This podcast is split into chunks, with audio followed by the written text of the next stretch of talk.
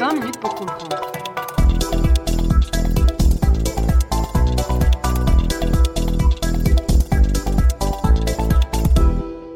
Bienvenue à toutes et toutes dans ce nouvel épisode de 20 minutes pour comprendre, le podcast qui vous aide à comprendre l'actualité internationale. Aujourd'hui, je retrouve Pauline Pirlot, qui est assistante en sciences politiques à l'UCL et a fait sa thèse doctorat sur l'action extérieure de l'Union européenne dans les négociations internationales qui ont une composante forêt. Nous aurons donc l'occasion de discuter de la gestion des forêts au sein de l'Union européenne et au niveau international, ainsi que des enjeux du maintien des forêts de manière durable en lien avec le changement climatique. Pauline Pirlot, bonjour. Bonjour Flora, bonjour Camille. Quels sont les différents mythes associés aux forêts et à leur gestion et comment percevons-nous les forêts et leur gestion? Alors, avant de parler des différents mythes euh, liés à la déforestation et à la gestion des forêts, je pense qu'il faut peut-être donner euh, quelques chiffres, parce qu'on entend toujours que la déforestation, c'est euh, un scandale, que c'est vraiment quelque chose qui se passe à une allure tout à fait alarmante. Et donc, effectivement, les chiffres sont relativement alarmants. dans le sens où il y a 10 millions d'hectares de forêts qui sont coupés sans être plantés chaque année. C'est beaucoup mieux qu'il y a 30 ans, en 1990, donc quand la gestion internationale des forêts en fait est vraiment venue à l'agenda euh, pour les acteurs internationaux. Donc c'est mieux, ça, ça a été réduit d'un tiers, mais c'est toujours énorme. Et ce qu'on constate, c'est qu'il y a vraiment une, une, dimension émotionnelle qui est très forte par rapport à la gestion des forêts. Et donc quand on voit dans la presse, quand on nous parle par exemple des incendies qu'il y a en Australie ou en Californie ou en Amazonie, les gens sont indignés, les gens sont très affectés, sont vraiment touchés par ça, et, on réagit vraiment de manière très instinctive à ces différents types en fait de déforestation. Euh, il y a d'autres exemples, la société civile qui s'organise et qui va aller s'enchaîner aux arbres dans l'Amazonie par exemple. Ça aussi c'est une réaction qui est extrêmement forte.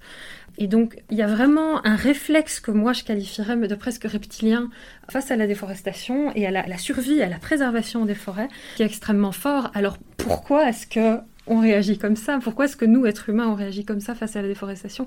Ça, c'est une. Voilà, j'ai pas de réponse à cette question, mais j'ai des éléments qui vont nous permettre de mieux comprendre, en tout cas, comment ça fonctionne, la déforestation, ce que c'est exactement, et puis euh, comment on la gère au niveau international, et puis pour nous permettre aussi peut-être un peu rationaliser euh, ces différents éléments, parce qu'évidemment, quand il y a des énormes incendies ou euh, des changements d'affectation de terre, notamment en Amazonie, où on déforeste de manière massive pour planter du soja, c'est dramatique à certains points de vue, dans le sens où bah, la biodiversité, la, faune et aussi la flore hein, ne peuvent pas se développer. Euh, les peuples autochtones se font déloger. Avec les incendies en Australie ou en Californie, il y a des, personnes qui ont perdu leur terre, qui était aussi leur gagne-pain, qui ont perdu leur maison. Donc vraiment, c'est potentiellement un drame énorme. Et via euh, cette perte de forêt, il y a aussi une crainte que le changement climatique, que le réchauffement climatique va encore s'accélérer. Et donc il y a vraiment une dimension très, euh, très, très, très forte pour la préservation de ces forêts.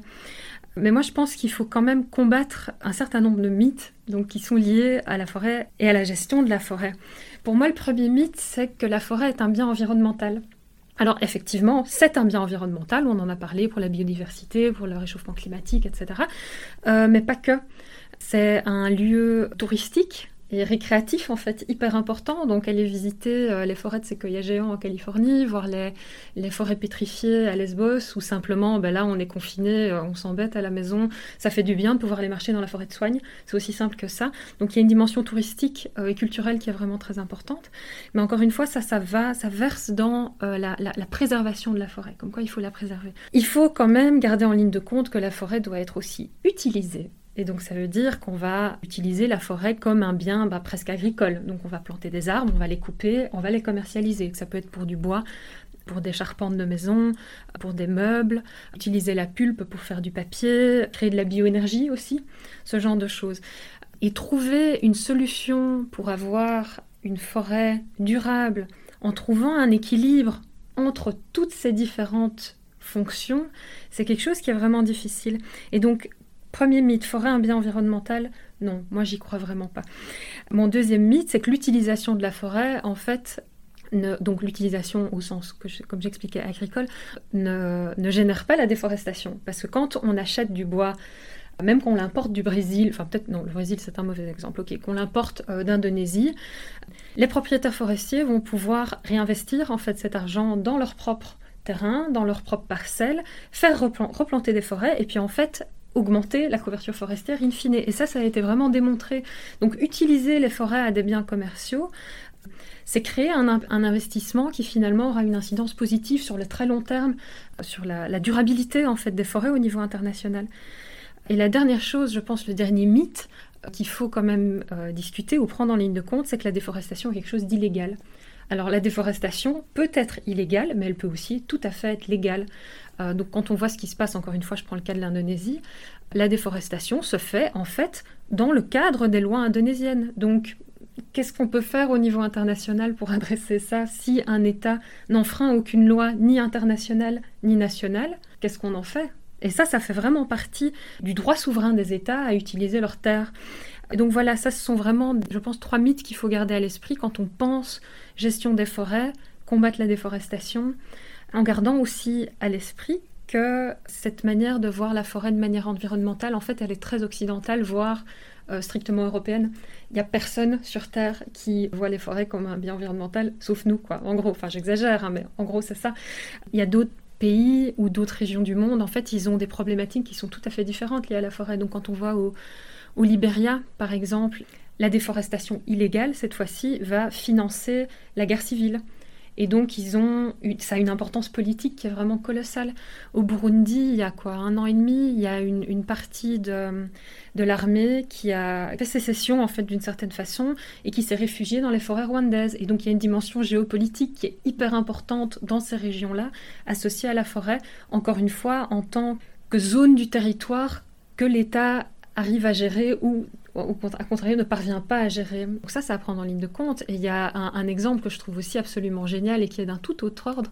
C'est euh, dans le nord de Madagascar, il y a une région dans laquelle les peuples locaux pensent que, enfin croient, ça fait vraiment partie de leur culture et même de leur culte au quotidien. Eux estiment qu'en fait, un arbre qui pousse est le réceptacle de l'âme de quelqu'un qui est mort. Et donc pour eux, couper un arbre, c'est compliqué. Planter un arbre, c'est clairement sacrilège, parce que ça voudrait dire voler l'âme de quelqu'un qui est vivant. Et donc, quand il faut prendre toutes ces problématiques en compte pour faire de la gestion des forêts au niveau international, ça devient franchement, franchement, fondamentalement compliqué. Quelles sont les particularités des politiques forestières et comment ces particularités sont-elles gérées au niveau international et au niveau européen? Alors, les particularités des politiques forestières, et puis au, sens plus large, en fait, de la politique autour de, ce sujet des, forêts, et en particulier sur la scène internationale, c'est justement que euh, les forêts, en fait, appartiennent vraiment aux au droits souverains des États. Et donc, c'est très difficile d'entrer en dialogue euh, ou d'essayer de convaincre, en fait, un autre État d'utiliser son sol différemment. C'est comme si euh, la France venait dire à la Belgique, non, mais en fait, j'aime pas les sapins que tu as, t'es prié de planter autre chose. Enfin, c'est un peu, c'est un peu curieux. Et donc, quand l'Union européenne, par exemple, donc dans ces négociations internationales, qui l'Union européenne, donc je le répète, a une, perspective relativement environnementaliste ou plus environnementaliste que les autres pays du monde, quand l'Union européenne débarque, l'Union européenne qui n'a pas de problème de déforestation, qui n'a pas de problème de déforestation illégale, qui n'a pas de problème lié à des guerres civiles, euh, enfin voilà, donc où en fait les forêts sont bien gérées, le territoire est bien contrôlé, l'Union européenne va aller par exemple dire euh, à, d'autres pays ou simplement dire aux autres pays de la communauté internationale, écoutez, arrêtez de couper vos arbres.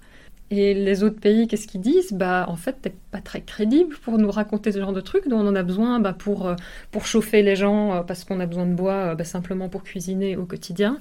Ça permet voilà, de, aux peuples autochtones de survivre à certains endroits, mais à d'autres endroits, bah, on est obligé de couper parce qu'on en a besoin. C'est aussi simple que ça, ou simplement pour faire fonctionner l'économie, enlever euh, la composante euh, commerce du bois euh, du Congo, du Cameroun et de l'Honduras. je ne pense pas que leur économie se porterait remarquablement bien. Donc au niveau international, c'est vraiment cette notion de droit souverain d'utiliser cette terre qui va être au centre des discussions et qui va créer en fait pas un désaccord mais une euh, comment dire un mismatch donc un décalage entre tous les types d'acteurs. Donc ça, c'est la première chose qui, pour moi, est vraiment particulière aux politiques forestières et à la manière de, négocier, en tout cas à l'international, sur les politiques des forêts. Et comme je l'avais dit tout à l'heure, c'est que les forêts, en fait, sont très multifonctionnelles. Du coup, on peut adresser ce sujet politique forestière et forêt à travers plein de points de vue différents. Donc quand vous avez les COP climat, on va toujours parler forêt dans les COP climat. Hein. COP biodiversité, on parle toujours de forêt. COP désertification, on parle de forêt. Au G8, on parle de forêt. Euh, à l'Organisation euh, mondiale du commerce, on parle de forêt, vous voyez? Et donc, encore une fois, il y a toutes ces perspectives qui parfois convergent, parfois divergent, parfois se superposent, qui vont en fait entrer pas nécessairement en conflit, mais qui vont faire un grand melting pot de plein de petites choses qui se passent sur les politiques qui sont supposées aider à la gestion des forêts, mais qui parfois vont être un peu contradictoires. Du coup, ça crée des, complications et ça crée aussi un manque de clarté pour les acteurs, qui est euh, vraiment euh, très très ancré, d'autant plus qu'on n'a pas de convention sur les forêts, donc on n'a pas un cadre international comme on en a un pour le climat ou pour la biodiversité. Donc en 1992, quand il y a eu euh, ce, grand élan pour l'environnement euh, avec euh, la, Convention de Rio, il y a eu, on a, enfin, la communauté internationale a réussi à se mettre d'accord sur une convention pour le climat, donc pour protéger la population et la Terre en fait du changement climatique, pour essayer de le, de le contrer. Il y a eu une convention sur la biodiversité, etc. Et en fait, il y avait une envie de faire une convention sur les forêts, mais à cause de cette multifonctionnalité des forêts et à cause de ces intérêts tout à fait divergents ou différents, on n'a jamais réussi à faire de convention sur les forêts. Et du coup, au niveau international, la manière dont on fait de la politique forestière, c'est eh ben, via d'autres secteurs. C'est aussi simple que ça. Donc on parle des forêts via le secteur agriculture, via le secteur climat, via le secteur biodiversité, via le secteur commerce, mais jamais via euh, en fait la perspective des forêts en tant que telles. Comment essayons-nous de gérer nos forêts de manière durable en prenant en compte tous les thèmes connexes à la gestion des forêts? Alors, encore une fois, les forêts sont multifonctionnelles. Chaque acteur ou chaque pays ou chaque organisation va avoir sa perspective propre sur comment est-ce qu'on fait euh, de la gestion des forêts. Ah oui, petite parenthèse, il y a un principe, par contre, qui fait tout à fait l'unanimité au niveau international, au niveau européen, etc. C'est le principe de gestion durable des forêts. On appelle ça Sustainable Forest Management en anglais. Et donc ça, ça fait l'unanimité, il n'y a pas de souci. Maintenant, tout le monde dit adhérer à ce principe, mais il n'y a pas de définition claire de ce principe de gestion durable des forêts. Donc ça crée une difficulté supplémentaire, ou peut-être des opportunités. Hein. Ça, euh, voilà, je ne suis pas fermée à, ce genre d'interprétation, évidemment, parce que s'il n'y a pas de définition claire de c'est quoi la, gestion durable des forêts, alors tout est envisageable et je pense qu'on peut être créatif du coup. On peut se dire ça se fait au niveau local, au niveau régional, au niveau international, avec différents types d'outils, différents types d'acteurs. Euh, mais comment est-ce qu'on fait pour gérer les forêts de manière durable? Eh bien, euh, à mon sens, la manière efficace de le faire, c'est d'inclure les acteurs locaux dans la gestion des forêts. Donc, par exemple, quand l'Union européenne, et ça, encore une fois, ça a été démontré, quand l'Union européenne va négocier euh, dans des grandes arènes multilatérales pour le sort des forêts, elle va pas être tout à fait crédible. Maintenant, ce que l'Union européenne peut faire, c'est de jouer les cartes dans lesquelles elle a plus de pouvoir et les cartes dans lesquelles elle est plus forte, c'est-à-dire le commerce, parce que l'Union européenne, c'est un marché absolument colossal pour, euh, c'est un marché importateur colossal pour euh, tout ce qui est lié au bois, donc le bois, euh, la pulpe de papier, le liège, vraiment donc tout ce qui est en lien avec ça. Et ce qu'on a constaté, c'est qu'une manière plus ou moins efficace, en fait, plutôt efficace de gérer les forêts de manière durable, mais vraiment de pouvoir faire ça de manière plus internationale et pas simplement au sein de ses propres frontières, c'est de créer des accords commerciaux avec euh, des partenaires. Et donc l'Union européenne, par exemple, a créé des, partenariats commerciaux avec euh, l'Indonésie, Congo, le Cameroun, l'Honduras euh, et d'autres pays, en leur donnant des incentives, en leur donnant des raisons, en fait, de gérer leur forêt de manière durable selon des critères qui ont été établis conjointement entre l'Union européenne et le pays, pays partenaire. Et donc, je pense qu'en en incluant ces partenaires locaux, vraiment, on peut faire une différence. En dehors de ça, à mon sens, c'est vraiment difficile de gérer les forêts de manière durable. Après, comment est-ce qu'on gère tous ces thèmes connexes à la gestion des forêts qui sont ben, euh, le climat, la biodiversité, euh, la protection des, peuples autochtones, etc. Eh ben ça, pour moi, c'est très difficile en fait de les prendre euh, de manière collégiale, on va dire en ligne de compte. Par contre, ce qui est plus efficace, encore une fois, c'est d'avoir des accords au niveau local qui permettent de prendre en compte une thématique, ou peut-être deux thématiques de manière conjointe. Donc ce qu'on voit encore une fois avec ces, accords commerciaux de l'Union européenne, c'est que ça a un lien donc, avec la durabilité des forêts, le commerce, mais aussi euh, l'absorption carbone. Donc voilà, c'est vraiment essayer de pas faire un truc euh, trop, un truc ambitieux, mais très local, limité, en termes de, thèmes couverts, en termes de problématiques, euh, en termes géographiques aussi. Quel est le lien entre changement climatique et forêt et comment l'UE agence-t-elle les sujets des forêts et du climat? Alors le lien entre le changement climatique et les forêts, ou plutôt la, croissance des forêts, il est assez clair dans le sens où les forêts absorbent le carbone euh, de manière fondamentalement efficace. Donc, en gros, je simplifie à mort, mais en gros, on plante des forêts, on absorbe le carbone et ça nous permet de euh, limiter d'une certaine manière euh, le réchauffement climatique. La difficulté, encore une fois, parce que c'est jamais si simple, surtout quand il s'agit des forêts, euh, la difficulté dans l'adoption de, la reforestation et de la forestation pour lutter en fait contre le changement climatique, la, la difficulté en fait de joindre ces thématiques climat et forêt, c'est qu'en fait, quand on se base sur les forêts pour adresser le réchauffement climatique, ce qui se passe, c'est qu'on ne va pas du tout essayer de réduire nos productions euh, de gaz à effet de serre, on ne va pas du tout essayer de réduire nos productions de CO2, on va juste se dire non mais c'est bon, en fait, il y a les forêts qui absorbent tout. Vous voyez? C'est pas grave, les forêts vont absorber le CO2 qu'on produit, du coup, en fait, on peut continuer à consommer, à produire, etc., toujours de la même façon. Et ça, c'est vraiment une thématique qui est récurrente dans ces débats internationaux et européens euh, par rapport euh, au nexus euh, climat-forêt. au niveau européen, enfin, ce que l'Union européenne fait en interne, c'est qu'en fait, elle crée des incentives pour que les États, bah, d'une part, reforestent pour compenser euh, leur production euh, de carbone. Et au niveau international, l'Union européenne propose des projets de coopération au développement aussi, en fait, à l'étranger, en disant aux États euh, qui sont moins développés qu'ils peuvent planter des forêts et que ça va aussi jouer en leur faveur parce que ça va rééquilibrer leur production carbone. Mais évidemment, c'est pas suffisant. Et donc, quand on voit par exemple le Green Deal hein, qui a été adopté il y a, a pas très longtemps. Donc dans le Green Deal, il y a une partie euh, forêt, reforestation, et donc l'Union européenne a pour objectif de planter 3 millions d'arbres pour contrer la déforestation et pour euh, ralentir le réchauffement climatique.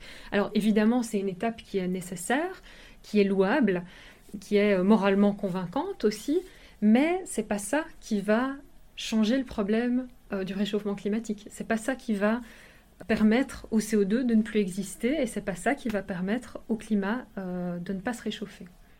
Et enfin, quel rôle peut jouer l'UE dans la protection des forêts? Alors l'Union européenne peut jouer plusieurs rôles dans la protection des forêts. L'un des rôles qu'on oublie parfois, en fait, c'est que l'Union européenne, c'est une puissance normative. Ça veut dire que l'Union européenne, elle est très proactive, justement, dans toutes ces matières environnementales, climatiques. Euh, elle est considérée comme un leader. Et donc, quand l'Union européenne va adopter certaines manières de faire, eh ben, ça va créer un exemple en fait pour le reste du monde ou pour ceux que ça intéresse en tout cas, pour dire regardez, voilà, nous on fait ça comme ça, ça fonctionne pas toujours très bien, mais en tout cas c'est une, une initiative, c'est une première, une porte d'entrée vers la protection des forêts, vers la gestion durable des forêts, parce que c'est vraiment de ça qu'il s'agit. C'est pas tant les protéger, mais c'est de les gérer de manière durable. Donc pas protéger ce qui existe, mais s'assurer que la couverture forestière euh, augmente au fil du temps. Donc c'est une nuance à apporter. Donc l'Union européenne peut vraiment être un, leader normatif quoi, de, ce point de vue-là. Je pense aussi que l'Union européenne peut avoir une incidence extrêmement grande justement en son rôle d'acteur commercial, euh, de partenaire commercial extrêmement fort pour énormément de pays qui produisent du bois, donc les pays non européens qui produisent du bois et qui exportent en fait leur bois vers l'Union européenne. Et donc l'Union européenne, elle a déjà fait un pas euh, dans ce sens-là en interdisant en fait, purement et simplement, selon certaines conditions et avec certains des partenaires commerciaux, pas tous, parce qu'il faut que le partenaire commercial soit d'accord, donc en interdisant que ces partenaires commerciaux exportent du bois illégal et non durable vers l'Union européenne. Et donc ça, c'est vraiment un levier commercial, et je pense que l'Union européenne joue très bien son rôle euh, de ce point de vue-là. Ce levier commercial, il n'a pas encore euh, porté ses fruits, euh, mais c'est en cours de route, et donc voilà, on ne désespère pas. Pour le reste, je pense encore une fois que l'Union européenne manque un peu parfois de crédibilité par rapport aux autres, aux autres États qui, eux, ont un besoin fondamental en fait de couper leur bois pour des raisons sociétales euh, e-, extrêmement pressantes, et donc ne pas, peut-être ne pas euh, imposer cette perspective environnementale dans la gestion des forêts, mais justement trouver des arrangements pragmatiques, ben justement comme un levier commercial qui est vraiment très pragmatique, où tout le monde trouve son compte, du coup, tout le monde est gagnant. Et ça, il me semble, trouver des leviers où chacun trouve son compte, c'est réellement la voie que l'Union européenne peut suivre euh, dans cette matière. Et une dernière, voie que l'Union européenne peut suivre pour euh, favoriser la gestion durable des forêts est dans son expertise. Parce que l'Union européenne, donc la Commission européenne en tant que telle, elle est composée principalement d'experts. Quand on voit dans les États membres toutes les hommes politiques, toute l'expertise, qu'elle soit politique ou technique, dans les universités, dans les centres de recherche, dans les forêts aussi, hein, chez les forestiers, il faut surtout pas les oublier. L'Union européenne, en fait, cumule une expertise absolument phénoménale. Euh, et je pense que cette expertise peut vraiment, vraiment porter, euh, aller enrichir les débats internationaux sur la gestion des forêts. Et c'est aussi une des grandes forces de l'Union européenne. Les auditeurs qui souhaitent plus s'informer sur ces questions, euh, relative à la gouvernance internationale des forêts et à la gouvernance européenne des forêts peuvent consulter le site euh, de l'ONG européenne FERN, donc F-E-R-N, qui est une organisation qui aborde toutes ces différentes questions via un prisme très, euh, très actuel en fait, donc via les négociations qui sont en cours par exemple. Ils ont une approche assez critique et vont notamment décortiquer les fausses bonnes idées liées euh, à la gestion durable des forêts. Il y a aussi un livre que je suggère qui s'appelle La forêt au Moyen Âge. C'est un ouvrage collectif qui a été écrit sous la direction de Sylvie Bépois et de Hervé Richard. Ce livre, donc évidemment, parle de la forêt au Moyen Âge, mais parle vraiment de la multifonctionnalité de la forêt au Moyen Âge, et c'est euh, absolument fascinant. Et on se rend compte qu'il y a certaines thématiques, certaines certaines questions qui réellement traverse les époques. Un tout grand merci Madame Pirlo. Nous arrivons donc au terme de cet épisode au cours duquel nous avons appris à distinguer les mythes liés aux forêts et à leur gestion, ainsi que sur la façon dont elles sont gérées au sein de l'UE et au niveau international, et enfin leur lien et impact sur et avec le changement climatique. N'hésitez pas à suivre Global Initiative sur ces différents réseaux qui sont mentionnés dans la description de cet épisode, en particulier le nouveau compte Twitter dédié au podcast. Merci pour votre écoute, je suis Flora Delgrange, une excellente journée à toutes et tous.